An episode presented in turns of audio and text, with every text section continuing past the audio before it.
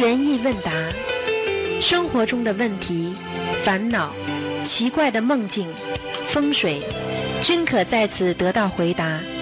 请收听卢军红台长的悬疑问答节目。好，听众朋友们，欢迎大家回到我们澳洲东方华语电台。今天是二零一七年十一月十号，星期五，农历是啊九月十二号。下个星期五呢，就月就是九月二十九啊，这个是啊，我们是药师佛的圣诞。好，听众朋友们，那么下面开始呃回答听众朋友问题。喂，你好。好了，是台长呀。哎呦，我的妈呀，麻烦了，你这麻烦了。台长，台长听得到了，台长。你知道你知道我们的佛友怎么评论你的吗？不知道啊。你要你想听吗？想听想听。想听，叫你把普通话学学好，再来打电话。说你讲的话稀里糊涂，像喝稀粥一样的。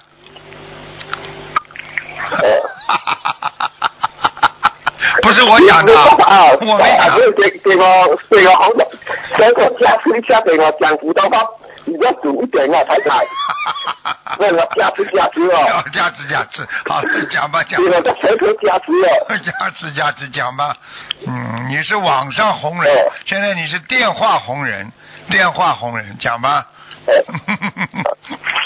哎，太太，啊，同同时梦见姐姐驾在红色车，同时坐在旁边，前面有一辆很长红色车，姐姐撞到前面那辆车，后面的红色车也跟着撞上来，同时和姐姐都没有受伤。这梦是什么意思啊，台长？汽车跟汽车相撞的话，说明在理念上，在理念上就是在这个个性理念上有冲撞，并不是汽车，是个性个性上有冲撞，就是会会会增加两个人的矛盾。嗯。哦，明白了。明白了，嗯。台长，刚才的水果我放了两天，看到一一看到一粒水果坏了，是要全部换看新鲜的水果，还是把把坏的拿把那粒拿下来？如果条件可以的话，是最好全部换的啊，因为你要记住了，你拿一粒下来的话，再换上一粒好的话，不是太尊敬的。嗯，举个简单例子，你到饭店里去吃东西，你比方说你这个饭店里吃东西一碗面里边，人家比方说有一点点不好了，人家老板跑过来一看，马上哎换掉换掉，人家说我帮你这点挑掉，你吃不啦？哦，对。明白了。哦。啊。明白了。哎，他的香炉都是这样子，这磨的好像地址这么平，还是不用呢？我看到控制会在那些香炉了，那些香会超了的，他用那个好像一个平磨到平平啊，要不要家里的要不要这样磨呢？香灰怎么香灰满了？嗯。那不是香炉啊，香炉的灰啊，控制会是白骨上的是全部用磨到平平的，好像地址这么平啊。叫平炉，叫平炉。以后要记住，这叫平炉，抹的平平的了。抹蛋糕啊。这叫平炉啊。叫平炉。哦。嗯。哦。哎，怎么样呢？那你这要不要磨了？要不不磨到平平的那个香。你有条件就磨，没有条件就不要。有时间你就可以做这些功德，明白了吗？哦。嗯。哦，这种也是有功德的吧？啊，当然了，你帮你所有帮菩萨做的事情，全部都有功德的呀。啊。哦。哦。明白。明白了。嗯。台长，哪一年拜师比较好呢？台长，如果拜师的时候要哪一年呢？哪一年拜师好啊？只要拜师能够求智慧。求菩萨保佑，年年是好年，没有什么哪一年的，听得懂吗？嗯，哦，没来一个月。嗯。哦，拜师长台长的对话会比较容易打了。好好念经，你以后讲话呢，慢慢讲，鼻子呢要学会不要抽啊抽啊，因为有时候你讲一句话，鼻子抽两下，人家最后都听到你在抽鼻子，听不到你讲话声音了。嗯。啊，啊，明白。明白了吗？好的，来吧，帮我解一个梦。早上我梦见一我坐在一个巴士，下车人感觉到有事发生，不没有下车，我下车看看下，啊，一条有一条路往上走，我跑上去的时候，啊，地头一转，我在一个很长的地，很多人在吃饭哎，在吃饭，我感觉到好像一个地方有一个一个好像玩具坐在那边，有有人在那跪着拜拜着，迎着气到轮到我的时候，我吃饭吃完了，我不知道要问什么，还感觉还没有饱，就醒来了，这个梦是什么意思啊，台长？这个梦就是你最后醒来了，因为前面我都没听见了，听不懂了。哦，因为前面我我感觉好像来到一个地方啊，来到一个看到地方。好像有一有那像瓦镜那样，那个人我看不清看不到，啊。看不到能感觉到有人，啊。而且呢有有一有在有在去有一个人有人跪在那边好像拜拜他那样，啊迎着我的时候我饭还没有吃饱，啊！我我好像想还没有我没有不知道要要要要说什么好。嘎嘎嘎嘎嘎，吃饭嘛没吃饱，看见一个人在拜佛，然后呢，你搞也搞不清楚，对不对啦？嗯，嗯，哦，记住了，记住了，看见人家拜佛，你们饭没吃饱，你就知道了，你功夫不到家，听不懂啊？人家都在努力用功，就说明你呀、整天还不好好的努力，哦还要更加精进努力，明白了吗？啊，明白。好了，哦，嗯。呃呃，台长这个再开始几句。开始几句，你以后讲话真的要练一下，因为你讲话冲着话筒太近哦，有时候听不清楚，你知道吗？因为你听不清楚，听不清楚我的我是早上对他很小声哦。啊，你啊，那总会找理由好了。好啦，那下次下次再见了啊，好好努力学佛，再见啊，再见再见感恩台长。再见再见，嗯。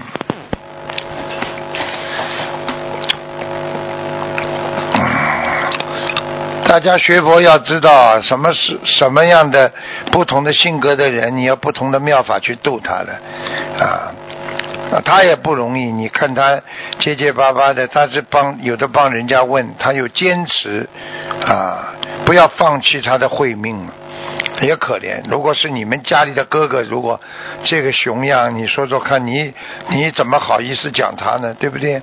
就像很多母亲啊啊父亲啊，看见自己的孩子残疾了、脑残了、有点缺陷了。呃，你看，就有一个很很很有名的歌星，他的孩子兔唇了，对不对呀？他也不舍得呀，他永远看见孩子，他心痛啊。所以我们要有这种慈悲心。你看，师傅不厌其烦的跟他讲，就是不愿意放弃他的慧命啊，明白了吗？喂，你好，混久了以后，把那个他那个喂喂，还有水里头进，我不喜欢用水瓜子酒，喂喂喂喂喂，喂喂喂喂喂，倒计时开始了啊，五四三二一，再不听是吧？没办法啦，打进一个不容易，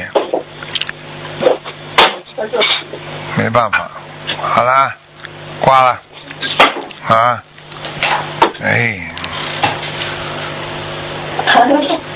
哎，这么不珍惜呀、哎，所以我跟你们讲了，有时候嘛，因为打了太长时间了，打不进，他们也做点其他事情。但是打进呢，他们又不注不注意，就是有时候在自动播的时候要要用眼睛稍微瞄一下，是不是打通了啊？其实很多人说做人呐、跟学佛都是一样，实际上师傅早就跟你们讲过了啊，做人做得好，你这个人一定啊有禅心、禅念、禅意啊。禅是什么啊？禅这个东西，你其实要仔细分析啊，真的又是静又是动，动静自如啊啊！所以禅是一种智慧了。喂，你好，喂，师傅你好，你好，请讲吧，一直给师傅请安。谢谢。嗯，嗯，师傅，我想我想问一下那个一个梦境，啊，哎，就有一个女同修梦到另外一个男同修带着他的另外另一另一半呢、啊跑过去丢了一百五十块的美金给这位女同修，然后这位女同修跟家人在一起拿了当中的五十块，要给自己的爷爷上呃就是上当费用这样子的补助。然后现实总爷也是还没有过世，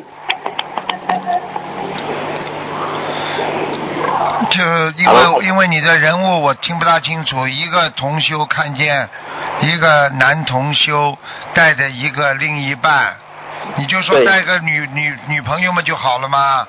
啊，对，带个女朋友，啊，带给就丢给原来的这个女同修一百五十块，对不对啊？实际上这个里边嘛，就是牵扯到啊一个问题了，这个同修是不是跟这个男同学在谈恋爱？这个问题很对，啊，好这个了。男同学跟这个女好同学在了谈恋爱，，好了，说明这个男同修现在经常在动小脑筋了。对啊，哦两个人还很好，这个男同修已经在动小脑筋，看上另外一个女人了，思维当中嗯有所动，在意念当中就有所应，明白吗？嗯，了解，但是并不是代表已经把这个女同学已经甩了，但是心已经动了，明白了吗？嗯啊了，解叫他好好的忏悔吧。哎。嗯，好，这样子跟那个给爷爷的葬礼费有关系吗？什么？就是他拿当中的五十块给爷，用在爷爷的葬礼费这样子。也这个有关系啊，要给自己的爷爷还活着是不啦？对，爷爷还活着。给爷爷念五十张小房子嘛就好了。嗯，哦，给爷爷念五十张，他的要定者五十张小房子。对对对，那个、啊那个女的嘛，就是可能这个男的命根当中有一个女的，或者是一个佛有一个佛友，主仔细观察一下，他在在公学会里可能有一个女孩子也喜很很喜欢他的，所以这些事情都要好自为之啊，做人不能啊这个吃的这个吃的嘴里看着眼眼睛看着人家碗里的，不可以的，嗯。嗯，好，嗯，好，好吗？嗯。好，师傅在在在一个解梦，就是有一个师兄梦到自己上山去，因为因为他觉得那个地方去过了，结果就中途下车，嗯之后到了一个地方，大家准备看烟火的时候，嗯。他就看到那个安倍晋三，嗯。就问安倍晋三问题，然后安倍晋三就在他的白纸上用蓝笔点了一点，别人就问了，哎，你为什么纸上会有会有蓝笔？他就说，哦，是安倍晋三写的。后嗯来这个这个师兄就去超商逛，就看到一个男师兄跟在后面，啊，但是去到一个比较暗的地方，就突然间她现在的男朋友就就在抱她亲她，但是走到比较亮的地方，那个男朋友就走开了，嗯然后他就走到走到一个呃就觉得很孤单，就去看海就去看海边这样子，但是突然间就四周就上了水，然后他就走进一个办公室，但是里面也有水，但是再走进去里面就没有水了。大家看到有人在讨论那个上上水的事情，这样有代表什么意思吗？是台长，基本上这个梦呢是属于阴梦，比较阴的梦，有有嗯阴梦有阳梦。对，啊，就是心心态在激烈的斗争，在调节当中，所以叫他要特别当心，有些事情不该做的不能做，明白了吗？嗯嗯，好，嗯好，嗯，好。你跟他一讲这个梦，他就知道了。嗯，他最近是有在在改名字的问题啊。啊，不单单改名字了，他想改运啊。哎，师傅说的真对，他想改运是真的。啊，有的人改名字玩玩，说不大好听也有，他是拼命想改运。哼，你叫他，嗯你叫他少接触点阴气就可以了。这个抱抱、哦那个抱抱的话，阴气太重。嗯，会不小心接触到阴气哦。可是他是你师兄，一样啊，男女师兄一样啊，这还不懂啊？这只有男人去想抱抱啊，这个一样的啊，叫他去买个枕头抱抱嘛，好了。嗯，哈哈哈哈哈。好，嗯好，好了，感恩师傅。嗯那个师傅，我问你，就是实际上我昨天有打进图腾，嗯，那时候师傅说那个那个女师兄是那个短头发的，结果我就想，哎，不对啊，她是长头发。结果我我打完图之后，我问他的时候，他说他那时候在就是有在有在化妆什么，然后我就把头发包起来。看见了吗？对啊，一模一样。看见了，一模一样。我是专门被你们冤枉的。很多人，很多人，我当时说，人家都说没有没有没有，结果节目做完了，打电话来，师傅，你说的是对的，那我不冤枉。对对对。哎，给师傅忏悔，不好意思。啊，这个小事情了，师傅就是在冤枉当中长大，所以我的我的弟子也要学会吃点冤枉，对他们有好处的，听得懂吗？坚强，经常被冤枉，人会变得坚强的，听得懂吗？啊。嗯，好，谢谢师傅。哎，师傅，我问最后一个问题。嗯。就是那个师傅有开示过心不心不随境转嘛？他说灵不随缘转。嗯。那个第一句我们比较好理解，但是第二句的意思是什么？灵啊，是灵魂的灵，是不是啊？哎，对，灵魂的灵。啊，灵不随什么圆转，是不是？缘缘分的缘。啊，灵不随圆转，这还不懂啊？灵魂，灵魂那是一个离开。身体离开肉体的才叫灵，对不对啊？嗯，对不对啊？那么好了，你如果可分成主灵和分灵，对不对啊？如果你的本性是不是也叫灵啊？对。你的本性良心第九是第九意识当中的，对不对啊？啊，阿摩罗氏的，比方说这个本性，如果你能够常住在。本性当中，你这个灵魂永远在本性当中活着，任何缘分来了，你都如如不动，是不是灵不随缘转啦？嗯，听懂了吗？对，对，呃，没听懂，没听懂。呃，不是，就是这个师兄的理解是说，就是说，我们本来就有一些我们应该修的方法，就是说，我们如果有外援的话，我们也不应该去。去去改变自己本来应该修的方法，是这样子嘛？对呀，他讲的比较浅一点，不是不是单单一个方法。啊，缘分来了会骚扰你的心，但是你用你的如如不动的内心来控制好自己的缘分，那不就是灵不随缘转了吗？啊，嗯，好，明白了吗？了解了，啊，嗯，好，感恩师傅开示，啊，好。我的问题就问到这里了，谢谢师傅，再见，哎，再见，嗯，再见，好，拜拜。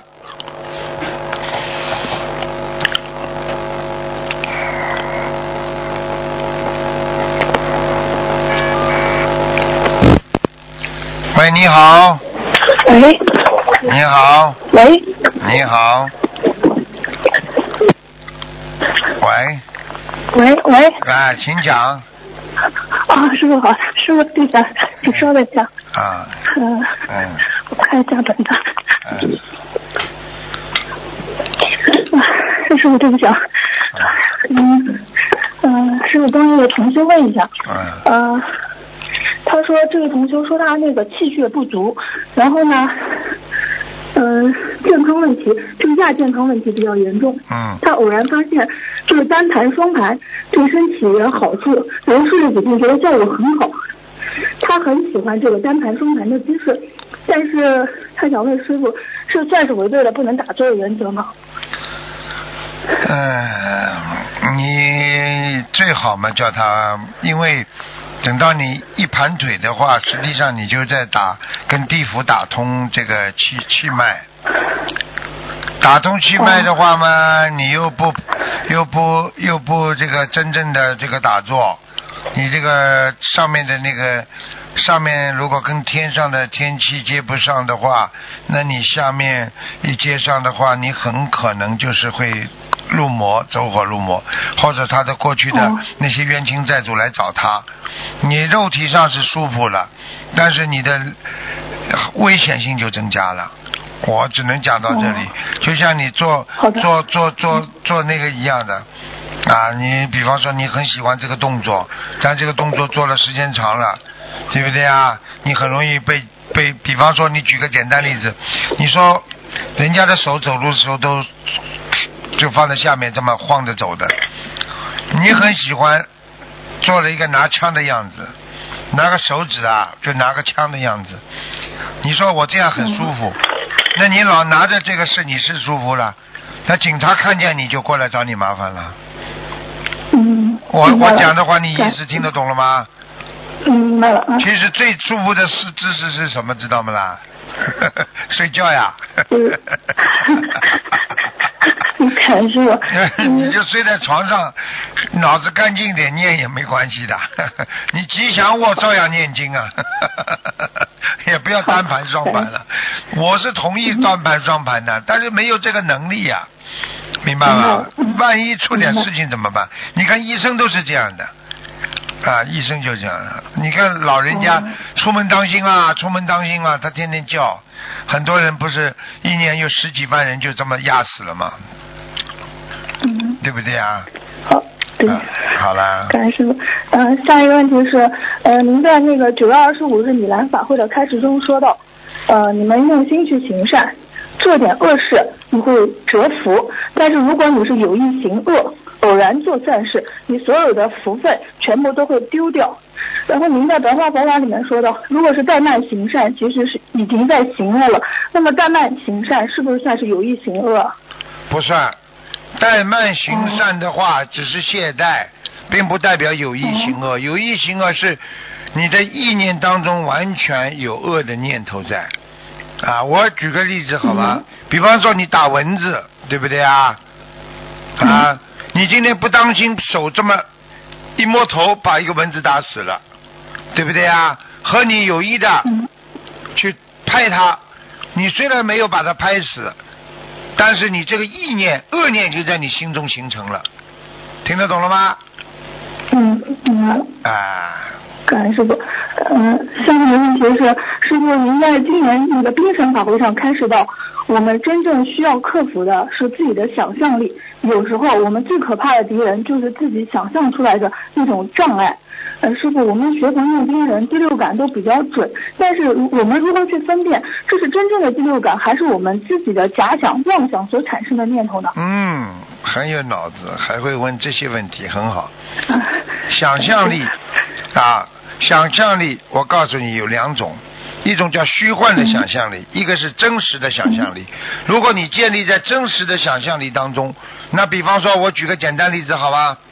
你有这个房子了，你说我可以把这个房子割开，哎，我可以造一个阁楼，虽然办不到，但是因为你有这个房子，你在这个真实的想象力当中，对不对呀？嗯嗯如果你是虚幻的想象力，哎，这个房子根本还没有买了，你只是看了一下，你也不一定买得起。你说如果我把这个房子买下来啊，我要弄个阁楼，哎，我要啊房子隔成好几间，我要做个酒店，我要怎么样怎么样，这就叫虚幻的想象力，明白了吗？所以什么叫不好的想象力？虚幻的想象力就是无中生有的想象力。一个是人家说你这个不着边际的想，你不要想，你再想下去就神经病了就是妄想。啊！妄想了，嗯妄想前面再加上一个痴心，为什么没有愚痴的心，他不会妄想的，所以叫痴心妄想。比方说一个女孩子啊，她很喜欢史泰龙啊，美国好莱坞明星，对不对啊？她先有痴心啊。哎呀，我好爱他！看了这个电影之后，哎呀，怎么这么好，痴心了。哎呀，我要是能嫁给他好了。好了，痴心一来，然后想，我到美国去一次，说不定在马路上碰见他了呢。说不定他一看见我，两个二毛子就紧紧盯上我了呢。痴心妄想。明白了。明白了吗？嗯，感恩师傅。嗯然后，嗯，下一个问题是，您在集中科法会中说到，人的右脑是自我思维的显现，又右脑思维很容易固执，但是又很容易启发自己的本性。呃，弟子于师想请师傅开示，为什么又容易启发本性，却又容易固执呢？啊，很简单了，启发不了本性就固执，哦，听得懂吗？我问你，你今天去挖金，在一块土地上，人家告诉你这下面有黄金的，你挖呀挖呀，挖了十几尺了，还没挖到黄金，你固执了吧？嗯，啊，开始执着了吧？对不对啊？你失去信心了，会慢慢的。如果你你今天我我挖到了，那你真的重拾信心，那你是黄金挖到了，对不对啊？他有没有本性啊？有啊，在下面你还没挖到，你挖出来全是那种污泥浊水，你知道淘金吗？淘金怎么淘的？多少沙子啊，把沙子筛啦筛啦筛啦，一点一滴啊，小的不得了的黄金啊，再这么弄出来，再不停的这么筛呀筛呀，啊，这叫大浪淘沙呀！告诉你，淘沙淘金者，淘金者为什么叫淘金啊？那几万颗沙子里边有这么一小颗的黄金，就这么慢慢聚集，所以黄金才价格贵呀。小丫头听得懂了吗？嗯，明白了。哎然后师傅，您说您那次堂还说左脑思维是受到外界刺激的感应，是本身思维所在。然后您在白话中也说到，说我们的心控制大脑，大脑然后给六根发出指令。对那么是不是这个左脑思维是控制我们的眼耳鼻舌身意脑？左脑实际上已经应该说已经比大脑啊，就是比右脑啊，要要要要详细很多。一个是方针政策，一个是具体执 行。具体执行批文到心，由心先传指挥部到大脑之后，由大脑分成两个部门，一个部门是具体政策执行，另外一个部门就是具体的事务执行。然后再用你的眼睛、眼、耳、鼻、舌、身身体再开始运作，明白了吗？嗯，明白了。啊，嗯，呃下一个问题是，师傅您在那个往期的节目中有提到，给不信佛的家人念经，呃，念小房子，他们呃不能百分百的收到，包括给不信佛家人的功德，呃，他们不信的话收到也比较少。那么我的问题是，如果给不信佛的家人念经，呃，相比给他们功德，哪个他们会收到的多？哪种是他们可以找到开悟呢？自身利益为上呀。比方说他不信佛的人，你要给他利益呀。比方说他最想得到的什么，你能够解决他什么，他就开始自身利益得到满足了哦，他就开始信佛了。你看很多人为什么骗子为什么能骗成功啊？他永远去骗你心里最喜欢的东西。比方说我们现在很多父母亲情愿自己再苦，最喜欢的是让孩子读书好。中国华人都是这样，对不对？嗯，他那个骗子就说啊，他就会说你知道吗？你知道吗？我们现在买的这个软件呐、只要一装上电脑啊，你儿子百事通啊，老师都不要请啊，辅导课都不要上啊，他自己百事通啊啊，这个电脑软件四千块，妈妈咬咬牙买下来了，就是这样。他为什么生意做得好啊？他是为从孩子着手，在父母亲当中最愿意能够接受的一个理念开始。我们学佛度人也是这样啊，他求什么，嗯你应什么，他就相信了呀。为什么观世音菩萨这么有智慧啊？有求必应啊，明白，明白了吗啦？明白了。哈哈哈师傅。我觉得我我觉得我比你嗯就好一点点，高一点点。这个鱼是，这个鱼是的很。师傅，下一个问题是，呃，您在六月十八日的广播节目中说，不要去掠夺别人的功德，就是说人家做功德和有成果，你只要去记住别人，你就是在想拿人家的功德。师傅。功德是用我们最深的佛性做出来的，是不是不能被掠夺走的？可是为什么师傅又提出这个掠夺别人功德的这个概念呢？掠夺别人功德要看啊，我是当时怎么讲的，前面怎么讲的？你再讲一遍，我刚刚没听呃，清楚。您说呃不要去拿，不要去掠夺别人的功德，就是说人家做功德和有成果，你只要去嫉妒别人，你就是在想拿人家的功德。好，人家在做功德，你嫉妒别人，就是在拿人家功德，对呀、这句话完全正确。为什么呢？比方说你在做好事，对不对啊？嗯做好事对不对？你嫉妒了不啦？你比方说嫉妒他了，做好事了，对不对啊？你是不是？你是不是在意念当中不希望他做这个功德，让我来做？你记住他了，这人是假的，不希望他做，或者不应该他做，或者怎么样？你记住他了，你是不是想把他的功德掠夺掉啊？嗯，明白了吗实际是不是？实际上，意念上跟实际上都是犯罪啦。一个男的去强奸女人和一个一个男的在意念上强奸人家，你说两个都是不是都是同时犯罪啦？对好啦，一个是犯的阴罪，一个是犯的阳罪，听不懂啊？明白了，哎感恩师傅。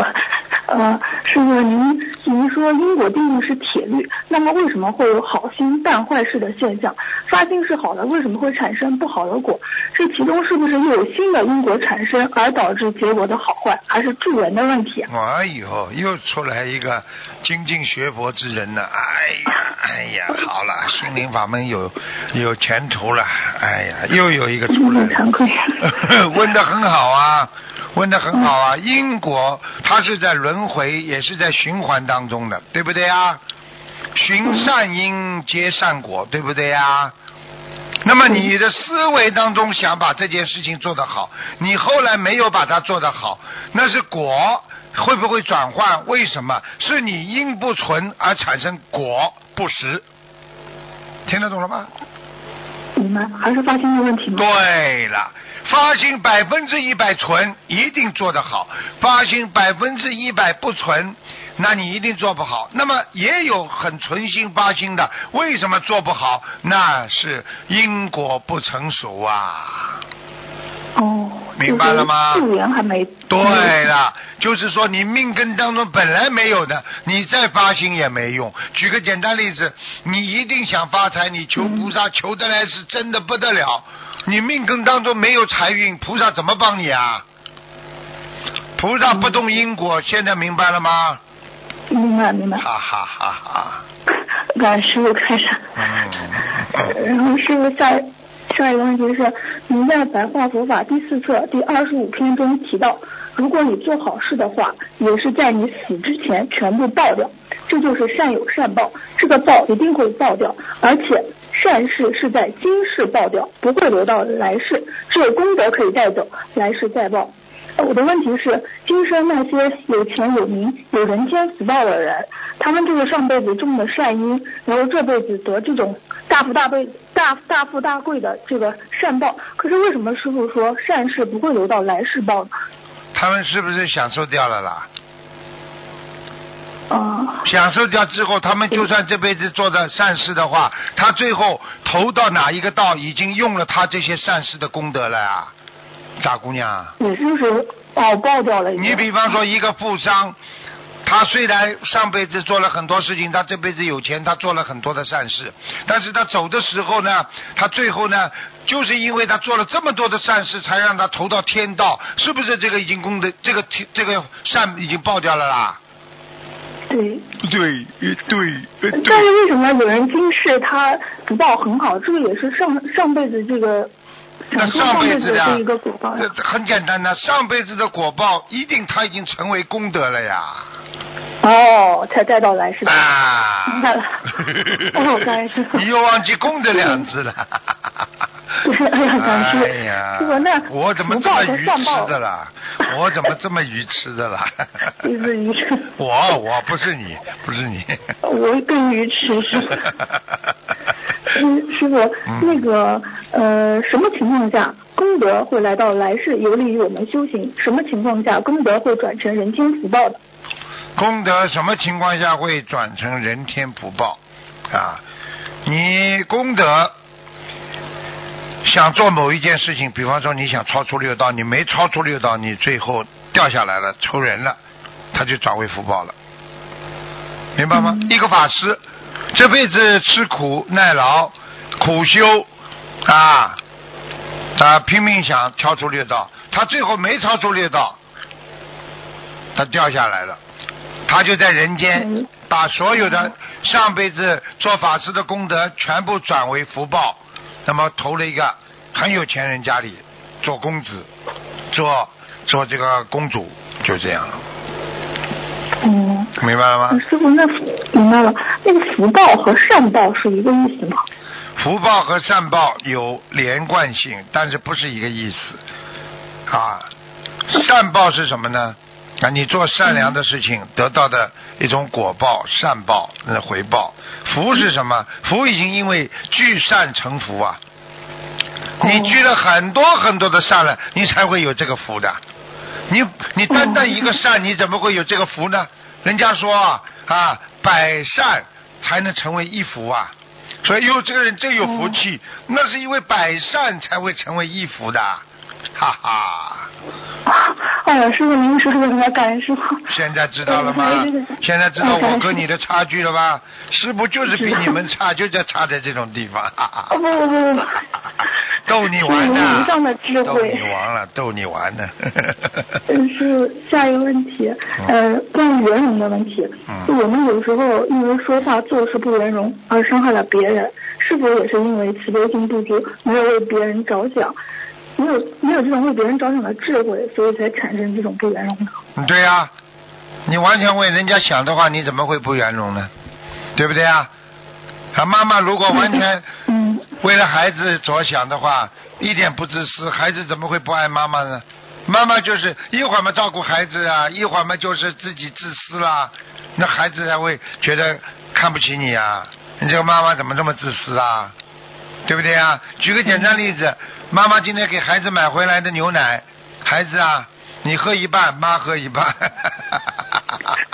那你买回来就给孩子吃喝的，你为什么你要妈妈要喝他一半？妈妈说，我喝了有力量，我才能更好的照顾你。你说这种理论孩子能服吗？该是。然后下一个问题是，师傅您在那个四月十六日冰城弟子开始中说到，人在城中不是尘，尘在心中化灰尘，师傅这句话如何理解啊？人在城中不是尘，你吃大蒜你不觉得它臭，听懂吗？嗯。啊，第二句是什么？尘在心中化灰尘。因为。你不吃大蒜了，你理解它大蒜是臭的了，你不不戒五戒了，所以你大蒜不吃了，你是不是在心中就没有大蒜了，化掉了，就没有臭味了？嗯。意思就是把它简单的就是告诉你，你人在红尘当中，你没有感觉自己在红尘当中，你今天做了坏事，在人间做了这种大家都去做的那些坏事，你没有觉得这是一件坏事。这人在城中不知城，听得懂了吗？嗯。对不对啊？化灰尘什么意思啊？你离开了红尘，你才能化解这个红尘当中的那种五欲六尘啊。嗯。哇，师傅，哇，师傅，我跟你说，你这个境界挺好的。我原来以为就是很简单的理解字面的意思，原来还有这么深层的意思。感谢师傅。哎呀，今天被你这么一讲，师傅要重新看待自己。师傅，嗯，下一个问题，就是您以前开始中提到过一个例子，就是农夫与蛇。然后您说救蛇的话，不一定要把蛇放在怀里就去温暖它去救，也可以在蛇的周围放上篝火，让它慢慢的活过来，这样又救了蛇，又保护了自己。所以您开示学佛必须要行善，不伤害自己，又能度到众生，就是妙法。能让别人开悟，而让自己又能度到更多的人，这叫智慧。师傅，面对恶者，我们如何智慧的选择施善的手法，不伤害自己，又能度到众生呢？好几种了啊，看见恶者。对不对啊？你愿意救他啊？你是拥有慈悲心，这是这是善念，很好了。嗯。那么你不能伤害自己啊，对不对啊？你伤害自己，你以后怎么渡人呢？保护自己是为了更好的渡人，而不是说保护自己为了更好的活着，对不对啊？那么一个蛇，你知道这个坏人可能会伤害你，你为了渡他，你最后连自己都被他伤害了，很多。佛友本身很好，因为去渡一个坏人，这坏人能说会道，骗钱骗财骗色，最后被他拉走了。你说这个佛友是不是农夫与蛇啦？是。好了，那么你现在又要渡他，但是呢，啊，要避他，要远离他，能渡即渡，啊，渡不了，慢慢再渡，那你不就是放篝火了吗？让他暖了。暖了之后，它要咬你，你就逃走了，不会被它咬伤了。你放在怀里把它温暖了，它把你咬伤了，你又不是菩萨，你又不能把自己的身体再生啊，对不对啊？明白，嗯。明白，明白，明白。就是还是要善观因缘。对啦，有一些坏人太坏的，你渡不了，你要被他所害的，远离呀。连师傅看见有些孩子救不好，恶劣根性太重，远离呀。那中国中国中国人的智慧还不还不厉害啊？第一季、第二季《孙子兵法》多少季呀、哪一季最好啊？讲给我听啊！我我不是啊走为上策，走为上策。啊，守为上计，明白了吗？离开他是上计呀、对不对呀？不去跟他搞了，远离了，明白。明白了吗？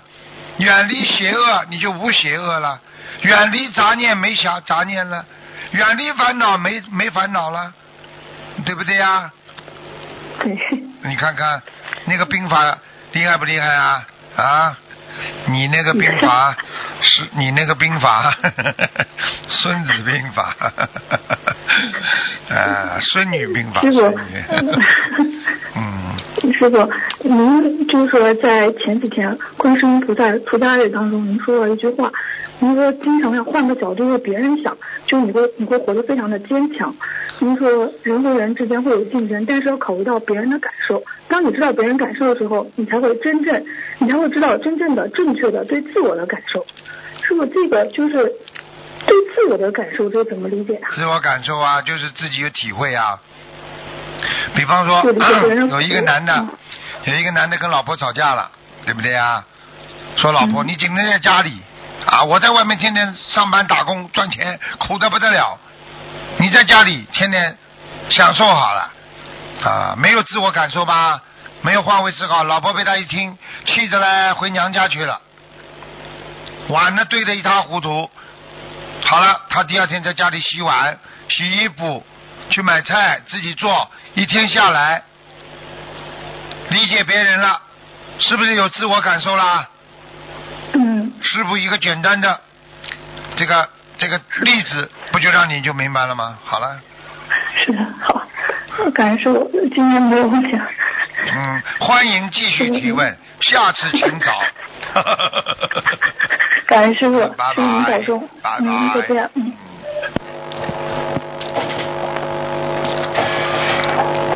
哈哈哈哈。哎。Hello，Hello，喂，师傅，你好，感嗯恩师傅。嗯嗯嗯、师傅，我帮同修解解三个梦。嗯啊，有一个同修梦见装小房子的红袋子丢了，之后看到马路上飘着两张小房子，意念里是同修自己的小房子，同修就去追，然后追着捡到一张，然后同修想想请问师傅这是什么意思？什么意思啊？小房子被人家拿了呀？哦，你的小房子已经被人家拿拿了，就是没放好啊。嗯，好，感恩师傅。然后还有一个同修，他梦到路过一个特别大的房间，像是一个工厂，然后门是开着的，里面全部都是猪头，然后猪头放在桌子上。同修下意识在梦里念往生咒，感觉到气场特别不好。这位同修就说马上不敢念了，这是什么意思？很简单，上辈子的杀业，哦上辈子哦他的杀杀业，嗯哦，嗯，嗯，还有一个同修，他想问师傅，就是同修他那个昨晚梦见跟另外一位师兄同修一起去天上了，一直跪着，膝盖下面都是仙雾，同修两个不敢抬头看，两边站着两排护法菩萨，然后过了一会儿就过来一个穿白色。白衣的女人走到离同修很远的地方坐下，同修看不清她坐在什么上，手里拿着手里拿着一个名单，上面清楚的看到有这两个同修的名字，然后声音慈悲温柔的问：“你们两个是清修吗？”另一位同修抬头说：“不是，做不到。”呃，他再确定问了一遍，就把那位同修的名字划掉了。然后问做梦的同修，同修就说暂时是，以后不确定。他叫同修想好了告诉他，然后就醒了。这两位同修都是已婚，然后想请师傅慈悲开示一下这个梦境。这个梦太厉害了，这个梦嗯我告诉你呀、所以我告诉你，你们知道吗？在人间啊，做所有的事情，天上全有一本我们说天账啊，天上有账啊，账本的，嗯天官的。就是说，嗯我我再讲一句给你们听听，一个人万恶淫为首，嗯一个人清修的话，很容易上天；一个人身体不干净，灵魂一定不干净。你说对不对？嗯你说灵魂干净的人，肉体会会会会不干净吗？如果一个人嗯灵魂不干净，才会去做那些肮脏的事情啊，对不对啊？嗯你说说看，划掉什么意思啊？上不去了。嗯，这位这位同修他就是很难过，然后想请师傅呃慈悲开示开示一下他应该怎么办，因为他呃他那个呃他他他给他先生，然后他先生因为这个事情小房子现在都不念了。没办法，这个这个很多事情就像刚刚前面那个人讲的一样，很简单了。菩萨菩萨看我们说，哎呀，孩子啊，你早点回来吧，啊，就是不要，就像师傅刚刚举个例子，你不要就是跟主人讲了，一个鸡跟主人讲了，他抢我的蛋，听得懂吗？嗯哎呀，可怜呐！我告诉你呀、你为了某一个人，那为什么做法师啦？你要是如果向法师学习的话，法师法师有家庭不啦？没有家庭，他是大家没小家了呀。嗯法师不是人呐，对不对啊？嗯他也在修啊，他为什么能克制啊？对不对啊？他已经没有欲望了，没有没有这个淫欲了，对不对啊？他们干净，嗯所以他们为什么能够上天啊？他们干净啊。那人为什么上不去啊？不干净啊？那你现在我跟你们讲了，我没有要求你们啊断淫欲啊，对不对啊？啊，嗯五戒里边是不不不做邪淫，但是问题你现在修的好了，你就到了一定程度，你就上不去了呀。听得懂吗？因为你有这个条件阻碍了、限制了，你就上不去了呀。如果你就是，如果你要是再要上去修上去的话，你就难了，因为你有条件限制的，听得懂不啦？嗯嗯，感恩师傅。啊嗯、下一个问题，师傅就是有一个呃呃，就是如果共修组里面有家里面是做杀生行业的同修，他他请那个共修组的同修们吃饭，然后吃饭的同修是否会背业，还是说是否 A A 制比较好？他请人家吃饭，他拿嗯家里的杀生的钱，你就有对业障。就是吃饭的同修是否会背业？当然有啊，哦很简单了。举个简单例子好不啦？嗯啊，这个这个黑社会请你吃饭，他的钱都抢来骗来的，你吃了之后，哪一天警察抓起来的，把你一起抓进去了？问呢，嗯，有没有背业啦？有。好了，嗯，感恩师傅。然后还有一个同修问，他说，如果是几个同修一起学习白话佛法，是一起读白话佛法，还是每人读一段，哪一个比较好一些呢？我觉得当然每人读一段比较好，哦，因为读的时候对他有一种上进力和精进力，他会进步，他会努力。哦，他读的时候他就很认真，他跟大家读的一后一一起。中国一个古古代寓言没听过啊，滥竽充数啊，哦啊对不对啊？哦哦，明白了，谢谢师傅。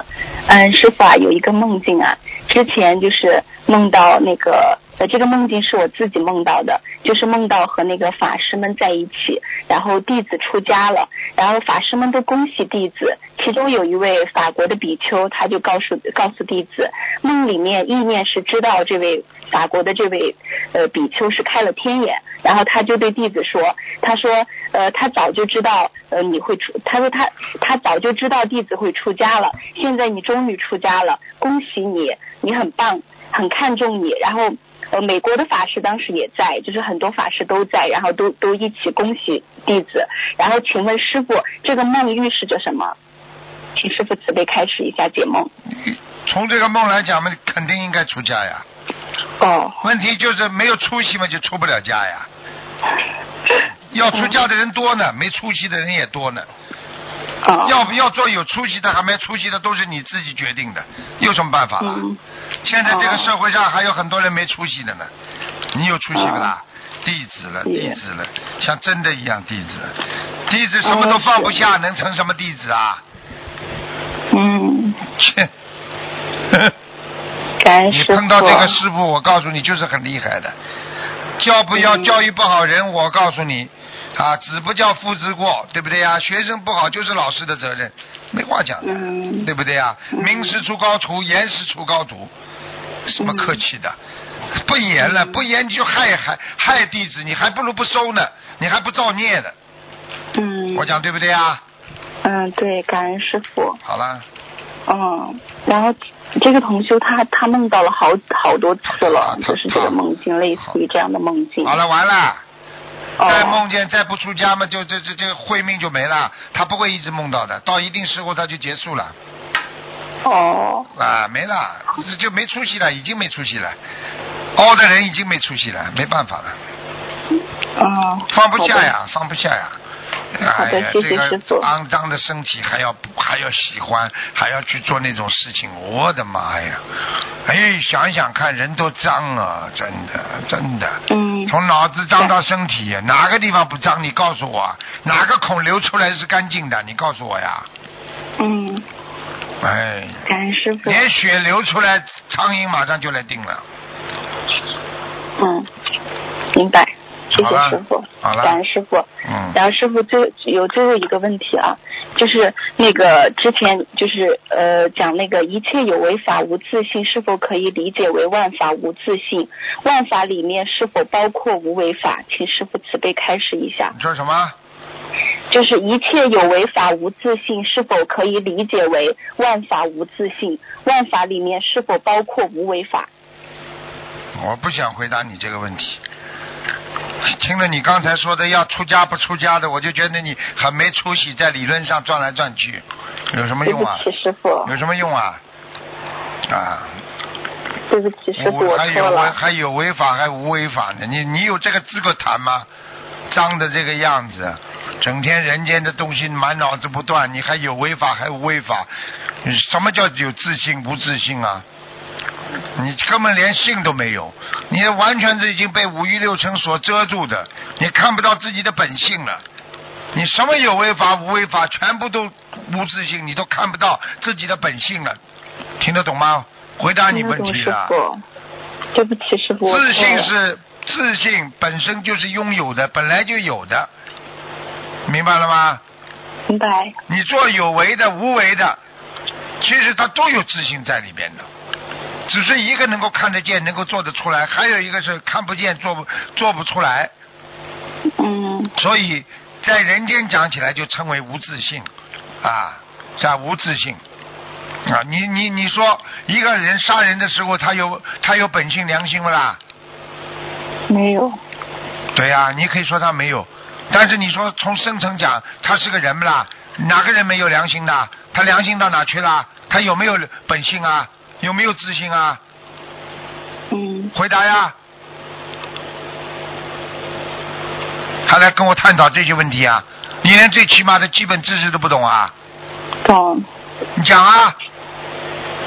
你说杀人犯有没有良心啦？有没有本性啦？没有良心，你看，但是他们是有本性的，他们的没智慧了，真的。杀人犯他也有，佛陀讲的什么？啊，众生皆具佛性，怎么没有佛性啊？嗯他是五欲六尘把他的佛性全部掩埋了，他的本性已经找不到了，嗯所以说他无自信。听不懂啊？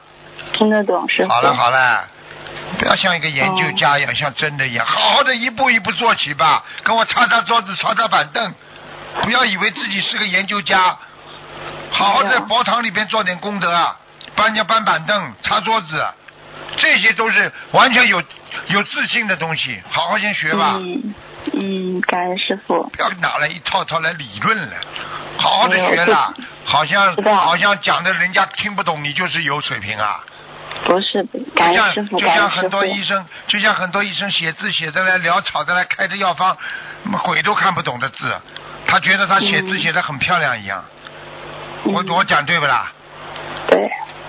对，你讲出对不起师傅写出来东西真的，好好的修啦，真的高境界的事都事情要高境界的人才能做。你我告诉你，没有行你是修不修不成心的。嗯，好好听师傅这句话。没有行为你就修不成心的，因为你是人，你必须要有要有好的行为，善行善才会有善念。嗯，行为都不行，你怎么可能单单靠理论就能成成为一个大菩萨？可能吗？你说哪个菩萨不行的？你看看佛陀当年行走多少路去救度众生啊！嗯好了，嗯，感感恩观世音菩萨，感恩师傅你。看声音变了，就说明没有，就有如如有动了。没有不能动，有什么动啊？自己好好的忏悔了，你已经你已经掉掉太多的本性了，你已经很可怜了，你这回去回不去都不知道了。你知道你自己应该从什么地方来的？你想想看，你在人间做了多少啊，吃了多少苦啊？你就享受这些人天福报，这么一点点的荣誉啊、名誉啊、财运啊，你就开心的不得了。你就像就像一个动物一样的，有点肉吃吃就开心的嘞。听得懂了吗？对不起，对不起，师傅，我错了，我一定会好好改的。真的，我跟你说，本性丢失了，佛性就没了，嗯嗯明白吗？嗯，明白。好好的修了，真的不要对不起菩萨了，在人间嗯享受了一点点的福报了，觉得自己了不起了，然后嘛就苦的嘞。其实很多人，我告诉你啊，人间的任何的福都是苦的，没有一个福不苦的，福就跟苦在一起的，就跟每一个菜一样，你想甜的话也是有盐的，没有盐这种甜甜的是很可恶的，听得懂了吗？要生糖尿病的，明白了吗？明白了，谢谢师傅，好了好了，感恩师傅。嗯，好了，好，再再见见，师傅，嗯，拜拜。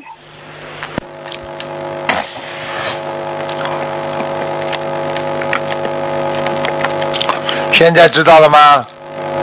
本性，经常帮你们找回本性啊，一会儿又丢失了，找回本性，一会儿又丢失了，人难了，很可怜了。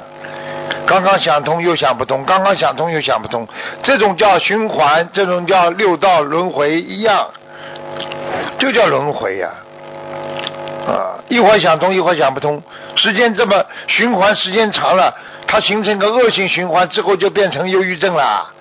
所以人不能老想不通的，经常想不通的话，你就是忧郁症啊。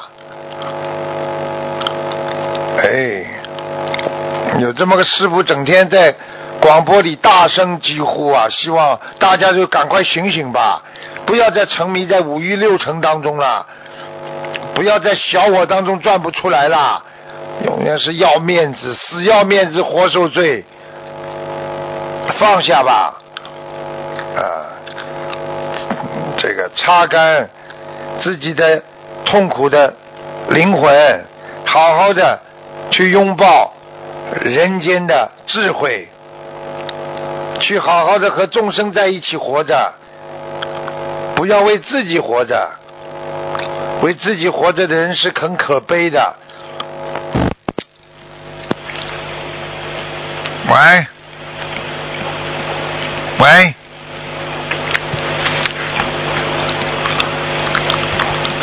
很可悲的人打进电话了吗？喂，听得到我声音吗？喂喂，喂，讲啊，讲响一点呐。啊，对不起，师傅，我刚才没听见，对不起。啊师哎傅你好，给师傅请安，啊，谢谢。感恩观世音菩萨，感恩师傅。啊，呃，师傅，先跟您反馈一个案例。嗯，一个同修的儿子，他在二零一五年年底的时候，因为感情方面受挫嘛，然后他加上天生性格就很内向，不善于调理心态，就很想不开，然后工作也辞了，整天闷在家里，还对着父母都发脾气，呃，对着母亲发脾气，然后后来发展到胡言乱语，还反复的质问一些莫名其妙的问题，连母亲都不认识了，整个晚上都不睡觉，大喊大叫的，最严重的时候还跑出去砸饭馆啊，然后打母亲啊，还拿着刀出去砍人，然后好端端的儿子变成这样，他母亲就心里就特别的无助绝望，甚至想过以后下半辈子带着是怎么生活呢？他就有一种轻生的念头了。然后就在这个绝望的时候，他就接触到了心灵法门，在同修的帮助下设了佛台，许了大愿，然后吃全素，在三个月内许愿给儿子的妖精者念六百张小房子，放生五千条的鱼，然后还出去渡人。啊，同学就这样拼命的给儿子的妖精者念小房子，然后其中还有一段时间儿子特别的严重，因为要经者要的很急嘛，同修就这样拼命的念，然后坚持了一段时间。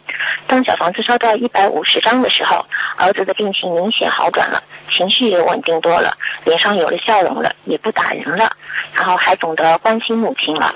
到现在，同修一共给儿子的要经者烧了一千五百张小房子，放生了一万条鱼，然后儿子的情况已经越来越好了，现在还主动说和同修一起要出去找工作了，同修就非常感恩。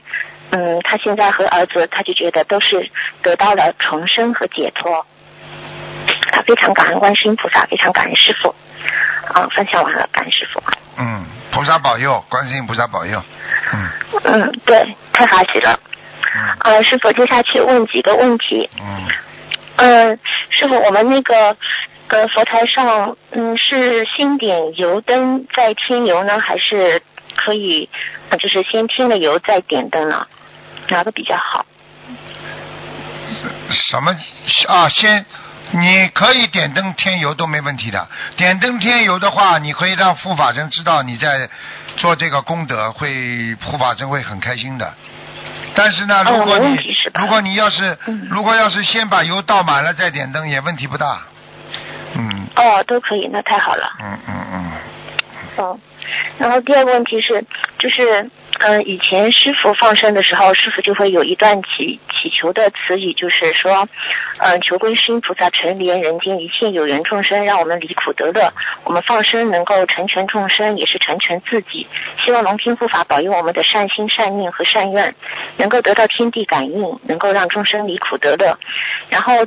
嗯，最后师傅还讲过是一段是我们今天所做的一切回向给十方众生、十方佛，给我们的父母和冤亲债主。呃，然后师傅后来也开示过，就是回向这一句话，我们一般人就是是不建议我们说的。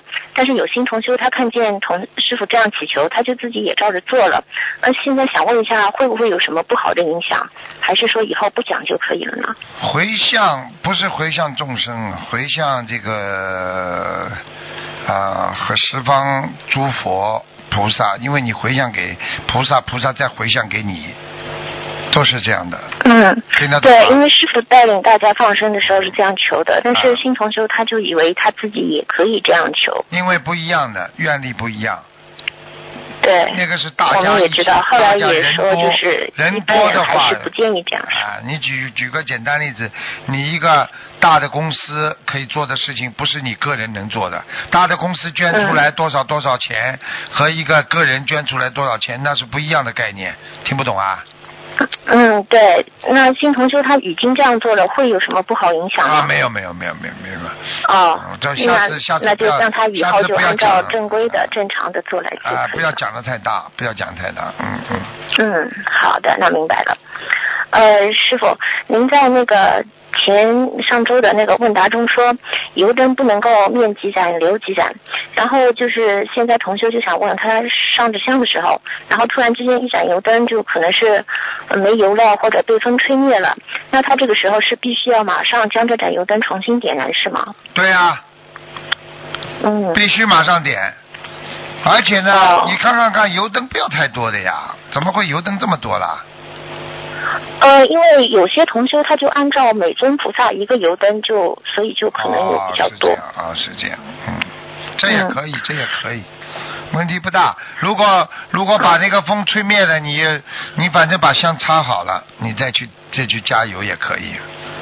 嗯，嗯，就是，也就是说，现在就是，呃，佛台上的油灯就是要么全部都点着，要么全部都灭着，是这种状态。对对，不能不能留哦几盏点几盏，不可以的。嗯，哦，明白了，你。的意思就是说，啊，我今天请哪位菩萨，您请留步，啊，其他菩萨可以先回去了。哦，嗯，明白了。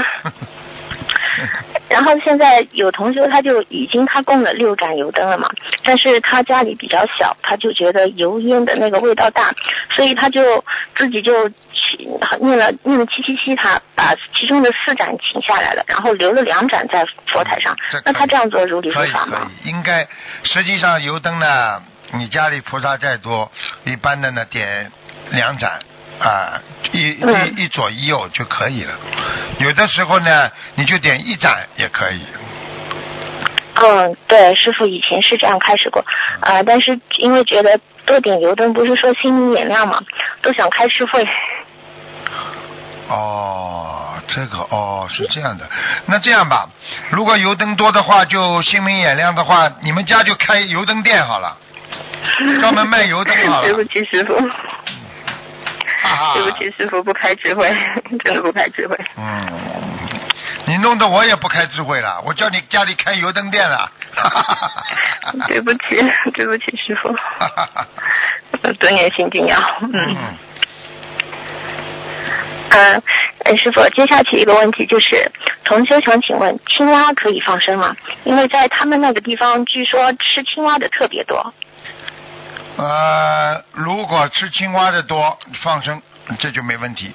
人家吃的多，要杀的多的东西你就放。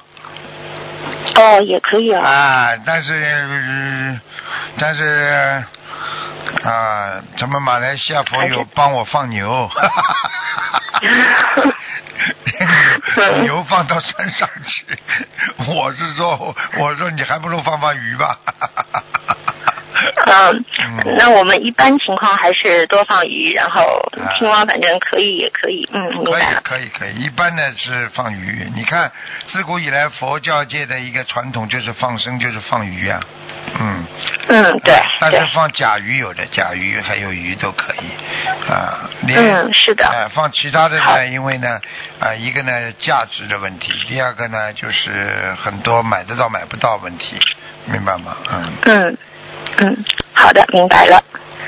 嗯，感恩师傅开始。嗯，接下来一个问题是，同修想问，弟子证放在佛台上求菩萨加持，这个时候是合上还是打开好呢？弟子证求菩萨加持，你合上和这个打开都一样，因为你放在那里，菩萨什么都看得见。哎，你以为菩萨跟你们一样？嗯，嗯，明白吗？对不起。啊，好的，那明白了。嗯。呃，接下去一个问题，感恩师傅开始，呃，就是嗯同修的背景画，然后因为贴的时间比较长，颜色很淡了，然后而且有可能有点坏了，他就想，嗯、他要取下来换一张的话，是可以需要念经吗？啊，没关系，这个没关系，这个就尊敬一点，讲一讲，心里讲一讲就可以了，嗯，好吧？好的，然后可以一边念心经一边换就可以了对对对对，？OK，呃，那这个坏了的话，取下来就包包好处理掉，应该也没关系？没问题，这个这包包好处理掉。嗯，哦，太好了。等你要把它，嗯等你要把它接下来的时候，上面没有任何灵性的，没有菩萨，没有什么的神啊嗯仙都没有。嗯，好的，好，感恩师傅开始。呃，师傅，接下去还有一个问题是，就是在观音堂值班的师兄嘛，然后有几个老同修他还没有许愿吃全素，但他其实已经吃全素了。那像这种情况的话，他可以上香，就是就就上早香和那个整理佛台嘛？因为师傅开示过说要吃全素的同修才可以的。他功德不大，上早香是没问题的，只要他真的吃全素就可以了，好吧？嗯，对，但是他但是他没功德不大。没许啊。许愿的话功德大，不许愿的功德小。嗯对，好的，明白了。那上香可以就 OK 了。嗯，呃，然后师傅，呃，接下去还有一个问题，就是说有一个同修啊，他以前对其他同修都很好，然后其他同修也挺感恩他的。然后有一次呢，他就过生日，他就请其他的同修去吃素食，但是其他同修就发心给他买了一个。嗯，首饰一样的东西，然后那个金额还挺大的。那像这种的话，算是算算是敛财，还是算是正常的礼尚往来呀、呃，他请人家吃素是不啦？嗯，对，就是过生日请客。啊，那无所谓的。过生日了，这个送个礼物给你很正常，不要。嗯，但是呃据说这个礼物的金额，反正比他请一顿吃素的金额大很多。哎呀，以后再还给人家嘛好了，再少点，哦再再多请人家吃一顿嘛。你你做过生日的时候请人家吃，人家当然送重礼了。那你下次找个不过生日就请人家吃，那人家就不送礼了呀，不就嗯，对，因为比较担心涉及敛财问题嘛，所以啊，没挺有没有。没有没有没有，好的，感恩师傅开始。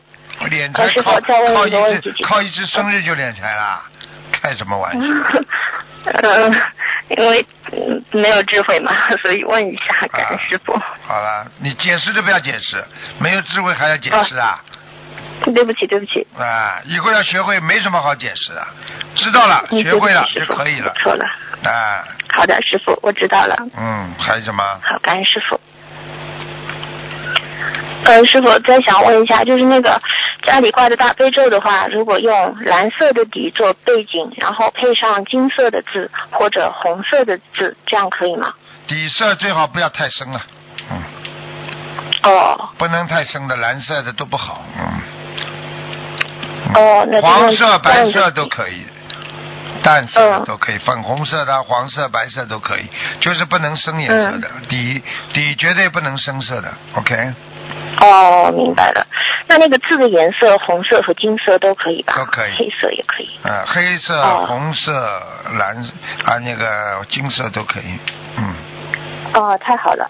好的，感恩师傅开始。嗯，看一下。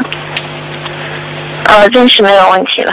好，那就这样，好，非常感恩师傅。好，嗯，好，再见嗯，，师傅对不起。嗯，好，再见，好好修啊，嗯，嗯，好，好，再见，感恩师傅，感恩观世音菩萨，嗯。感恩诸佛菩萨，师傅保重。拜拜。好，听众朋友们，时间关系呢，我们节目就到这儿结束了。非常感谢听众们收听。好，那么下次节目再见啊，下次节目再见。嗯。